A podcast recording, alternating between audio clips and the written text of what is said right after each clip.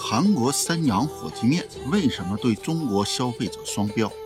为什么在韩国质保期六个月，在中国却长达一年？瑞兹猫哥带您四处观察。面对十四亿人的大市场，他们为什么如此傲慢？有人会说，会不会是咱们冤枉了他？万一人家出口到中国的方面技术改进，保质期还真的有十二个月呢？哎，你还别说啊，咱们的检测机构还真去查了，结果你猜怎么着？三洋火鸡面真是双标。根据青岛原信提供的检测报告，他们对三款还有两个月才过期的三洋火鸡面进行检测，结果出乎意料，三款方便面过氧化值全部超标。换句话说，包装上写的十二个月才会过期的方便面，其实早就过期了。长期吃这类食品，不仅可能脱发，还有可能诱发胃癌、肝癌、心肌梗塞等。这样的事儿，难道他们不知道吗？嗨，人家早就玩的轻车熟路了。这已经不是韩国品牌第一次在国内搞双标了。看看大名鼎鼎的韩国好丽友，在别的国家。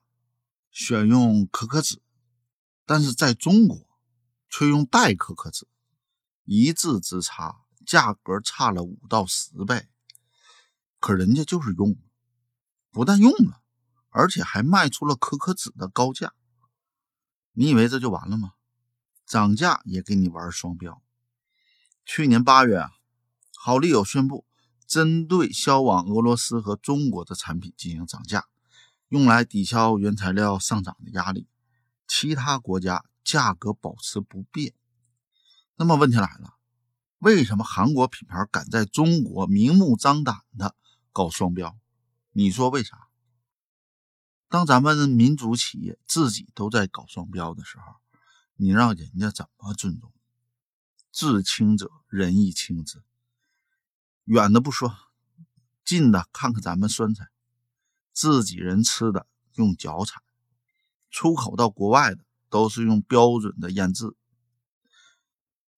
看看咱们的牛奶，出口到国外的品质一定比国内好。一句话，不是咱们不想支持民族企业，而是某些民族企业把国人当韭菜，一边鼓励你爱国，一边打着民族企业的口号啊坑外国人搞双标。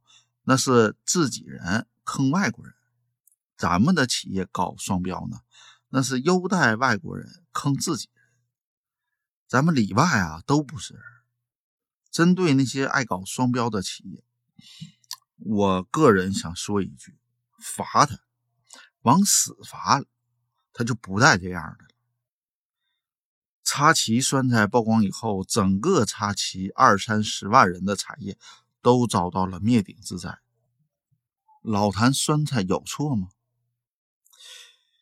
话说回来，活该三阳火鸡面啊！注意继续作死，死不认错。这个时候，咱们的白象火鸡面人早就做好准备了，敞开怀抱迎接我们国人消费者回家消费。好了，我是瑞子猫哥，我们下期更精彩。